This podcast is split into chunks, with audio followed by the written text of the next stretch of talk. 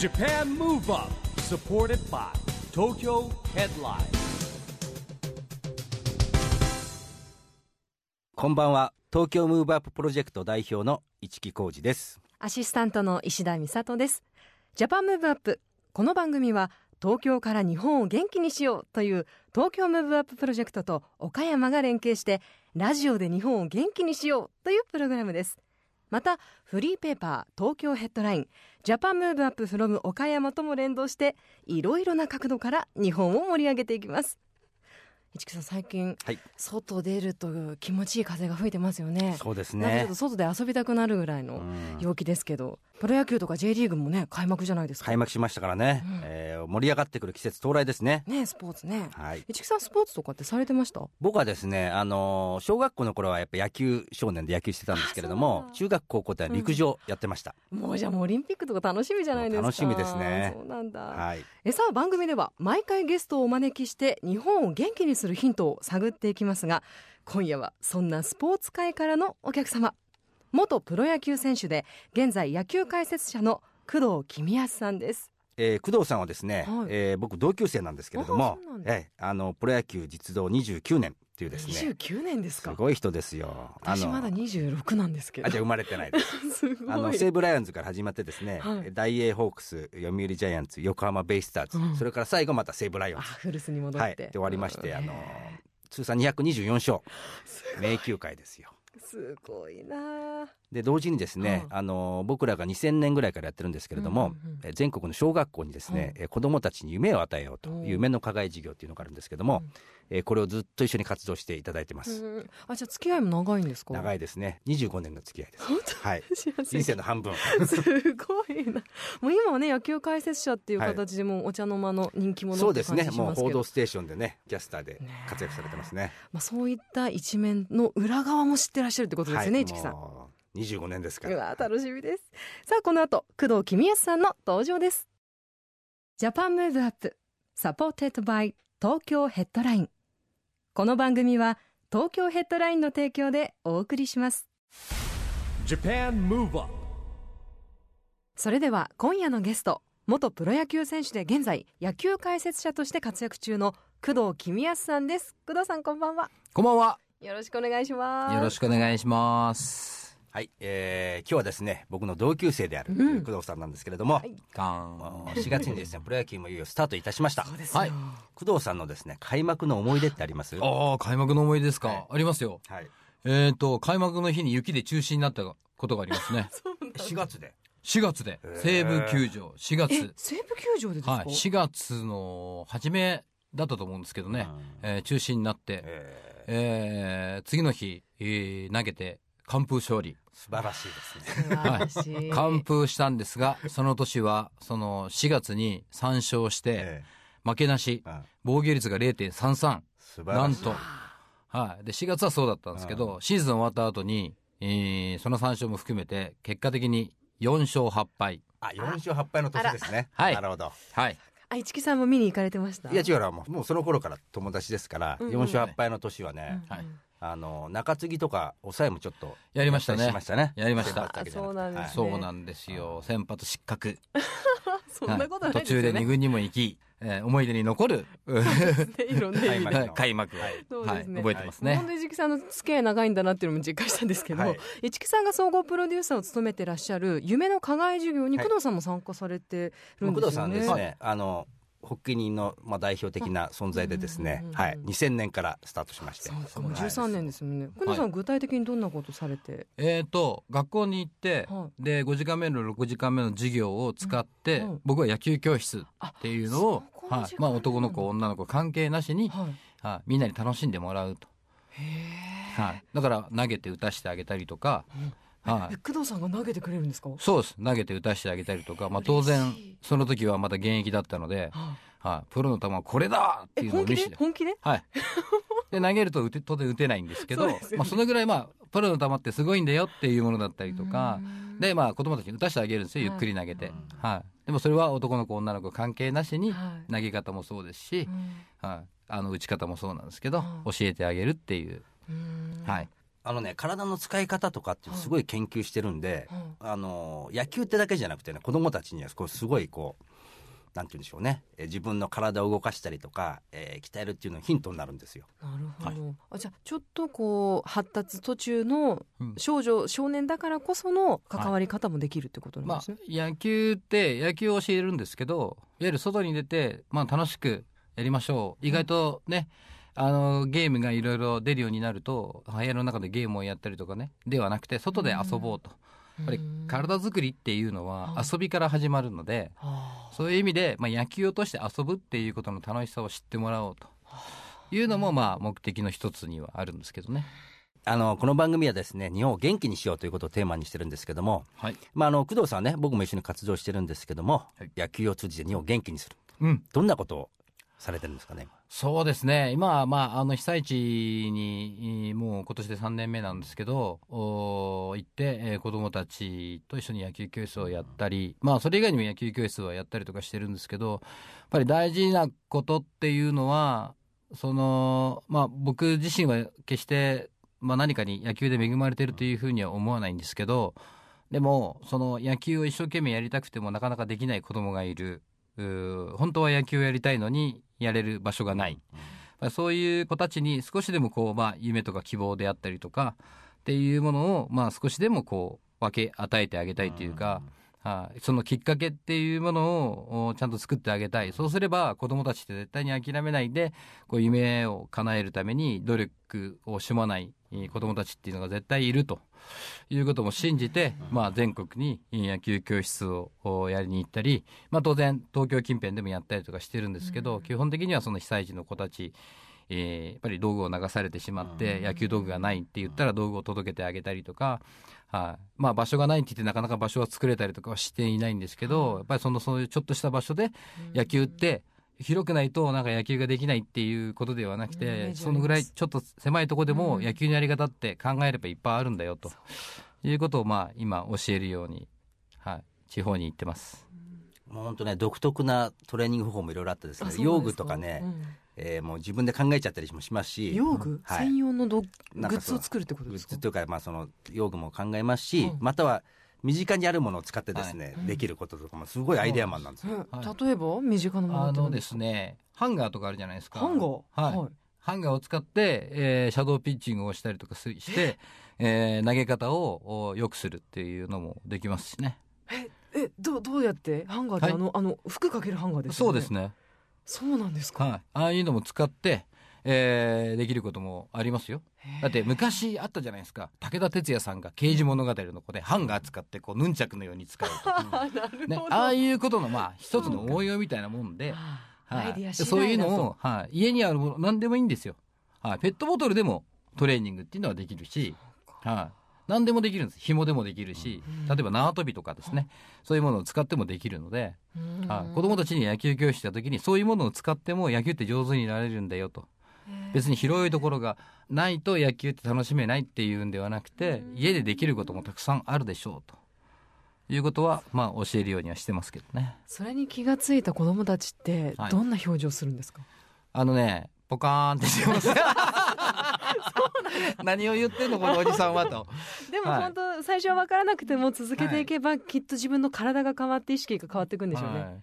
ただ、まあ、やり方を教えますよ。ちゃんとこうやってやってごらんっていうふうに言って、で,、子供たちはやっぱりやるんですけど、なかなかうまくいかない。うん。じゃあ今の、今やったやつをちゃんと頭の中に入れて、家でやってごらんと。それは必ず上手になるからねっていう話はしますけどね。まあ、美里さんから工藤さんなんか聞いてみたいことってあります？ああの工藤さんあの日本シリーズの巨人戦で、あの工藤さん投手で、はい。で清原さんも一緒に守ってて、はい。でその時に清原さんが泣いてらっしゃったから、はい。そっちに行かないように言って外フライっていうはい。のあったじゃないですか、ありました。あ。れ本当に狙ってそこに行くように投げたんですか？投げましたよ。そういうのってできんですか？できましたね、あの時は。不思議なもので、はい。はい、だってあのー日本シリーズの、まあ、あれは第6戦で、うん。僕が先発して9回のはい。2アウト、9回2アウトですね。ピッチャーあのもうワンアウト取ったら終わりだから、胴上げ投手じゃないですか。でピッチャーって何考えるかっていうと、胴上げが三振だった場合内野ゴロだった場合、うん。外野フライだった場合、うんどういうガッツポーズをしてそこって映るわけですよ絶対テレビ。え そこ考えてるんですか？そこです。本本当です。当投げる前にそこを考える。そこを考えてよし三振だったらこうしよう外野フライだったらこうしよう内野ゴロだったらこうしようというものも全部イメージした瞬間に清原がタイムがかかって何と思ったら泣いてるんで。え？っっていう感じですね、はい。ここピッチャーに一番大事な見せ場なんですそうですよね、はい。花形な。花形な。瞬間の。そこってそのその1年間のその終わるまでは全部日本シリーズの最後の場面って必ず映るんです。そうなんだ。胴上げしてるとこも必ず映るんですそうですねそこの一番大事な僕の主役を取られてやったんで。しかも清原さんの涙。そう。僕ねいろんなところで行っていろんな聞かれるんですけど、はい。日本シリーズの話をされた時に清原君とのその泣いた話はい。っていうのが一番多いんですよ。あそうなんですか。ということはもうその主役を全く全部持ってかれてるんで僕が最後の胴上げ投手だったことを知らない人もひょっとしたらいるんじゃないかという思うぐらいですね。はい。でも本当にこう偶然じゃなくってはい。狙ってこうその次の瞬間を作ることができるってことなんですね。あ作るっていうよりも、うん。もうあそこで泣いてるわけだから内野ゴールでもひょっとしたら落とすかもしれない、うん。野球って何が起こるかわからないので、うん。そういうところから相手がねコンコーンって打って、うん。っていう場合もあるかもしれないんで、うん。絶対内野フライはダメだ。内野ゴロはダメ。外野フライもしくは三振、うん。うん。はい。だから9回ツーアウトなにもかかわらずそのシリーズで一番いい球を投げましたよ僕は多分。すごい。そんな最後の最後の最後にそのね篠塚さんってやっぱりこうねそのバットコントロールとかヒットを打つ、まあ首位打者取ったねそそのぐらいすごい選手にもかかわらず、内野ゴロダメかよみたいな、あうわ。はい。だから外野フライ最後はセンターフライになったんですけど、うんはい、せよかったなっていうね、はい、いやあのそんな話を聞いてですね思ったんですけども、まあ、工藤さんが4月3日にねは「野球のプレーに偶然はない」っていう本を出されました、あ本当ええ。ですか、これは今そういう話と近いですよ野ね球のプレーに偶然はないですか。はいまあでも確かに今の話を聞くともう偶然じゃなくはい。作ったのかなって思います。そうですね、まあ、野球って、まあ、いろんな考え方があるんですけど、うん。バッターって全部打てるかって言って打てるわけではないし、うん。ピッチャーって100%狙ったところに行くかっていうとそういうわけではないんですね。うん。はい、ただそのやっぱり大事なのっていうのはあそこに投げればああやって飛ぶだろうっていうことに関して言えば、その守備うんうん。っていうのを変えればヒットゾーンってなくなるんですよ。あそっかはい、みんな落ちるじゃないですか。ポトポト落ちたりとかね。ね。ホームランっていうのはねありますけど、はい。それ以外のボールっていうのはほぼ全部取れる。うんうんうんはい。バッターがどこに打つかっていうのが分かってれば。そうですね。はい、だからそういうこともちゃんと頭に入れて、うんうん上で守備をすればちゃんとヒットっていうのは防げるんだよ、はい、その予測をするためにはい。学ぶことやったり、まあはい。準備することが大切なんですよね。そうですね。まあどこの球団でも今あのデータっていうのを取ってるんで、はい、データに沿って、えーしっかり守備位置を変えられれば、はあバッターってそんなに打つ方向って変えられないんですそうなんですか。はい。奥深いでしょ？ヒットを打つ場所っていうのは、はあその人がバットの出方とか、うん。スイングの仕方で飛ぶ方向っていうのはほぼ決まるんですよ。はいじゃあどんなこうスイングの仕方をしてるかっていうのを瞬間的にちゃんと確認できてればはい、自分がどっちの方向に走るかっていうのが決まるんですね決。まるんです。ええそうなんだ。はい、そのぐらい野球ってあのちゃんと自分たちで備えておけば、はい、ヒットゾーンを消したりとか、まあ、100%消すことは無理かもしれないんですけど、多くのそそのヒットを消す消してボンナにすることはできるんです。えーちょっと今後ちょっと野球の見方が変わる気がします。まあ、あの確かにこうセオリーと言われてる部分もあったり、はい。はい、はするんですけどただセオリーだけが野球の大事なところではなくてセオリーがあると、まあ、奇襲であったりとか、はい。まあ、そこにもつながっていったりとかするのでうん。でそこは相手が何をしてくるかが分かれば、はい、意外と監督さんで多いのは1点負けてるヒットを打って同点になりました、うん。うん。次エンドランをする人が多いんですよ。負けてる時はエンドランをしない。固くベンバントでいく監督って多いんですけど、うんうんうん1点同点に追いつき,、ま、追いつきました。もしくは1点勝ち越しました。ランナーが例えばワンアウト一塁います。バントができない、はい。そういう時にカーンってエンドランをやる監督さんって非常に多いんです、それも統計なわけですもんね。そうなんです。データで全部出るんですよ。か。はいそのバッターは誰なのかっていうのが分かればあこれエンドランがあるとかないとか、はこのバッターだったら行くなっていうのい、が。そうですね。でその時に守備位置をピッて変えると、へはいえはいそのヒットゾーンをまあなくすこともできるし、はいヒット打たれたとしても一三塁っていうケースを作らないように、野球で一番攻めやすいのが一三塁。はい。守りにくいのが一三塁なんですよ。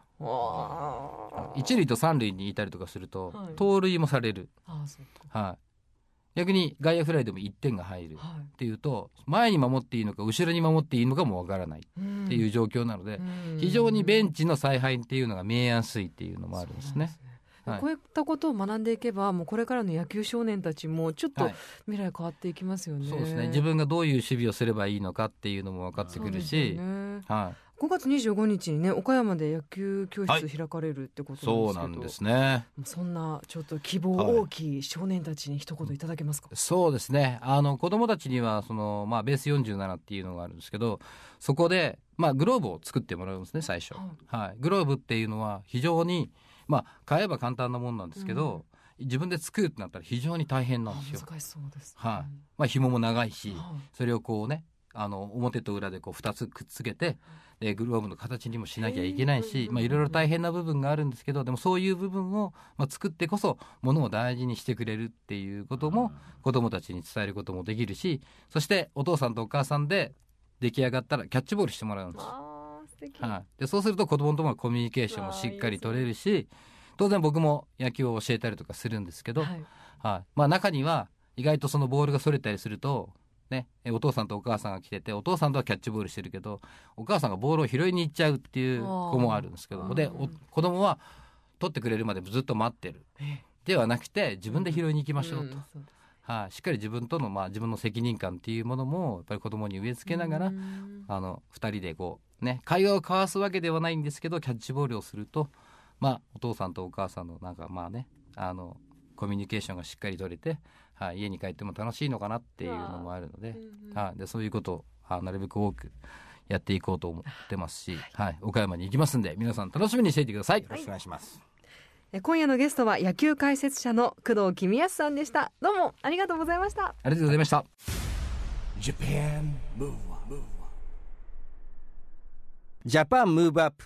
今日は工藤公康さんにゲストに来てもらいましたけど、はいどうですか、美沙さん、話を聞いてみて。もう諦めないことを続ける？うん。これかなって思いました。うん。なかなか諦めないって一言で言えるけどそれを続けるのって難しいじゃないですか。うん。でもつ続けた先に何かこう違った未来があるのかなって。市木さんどうでした？いや、僕ほら、25年の付き合いですから、ねえもう友達来、たような感じですもんね。うんまさか2人でラジオ番組出ることになるとはね、思ってもいませんでしたけど、そうですかまあ、工藤さんね、あの、テレビに出られてもプロですからうん、はい。ちょっとさっき指導もされてしまいましてね。そうでしたね、はい。まあこれからもまた工藤さんにそうですね。あの、これからもですね、えー工藤さんにはですね、ちょっとちょくちょく出てもらいたいなというふうに今考えております。はい。楽しみにしてます、はいジャパンムーブアップ。そろそろお別れの時間です。次回も元気のヒントたくさん見つけましょう。元気のヒントはまだまだありますよ。お相手は一木広治と、石田美里でした。それではまた。来来週。ジャパンムーブアップ。サポーテッドバイ東京ヘッドライン。この番組は東京ヘッドラインの提供でお送りしました。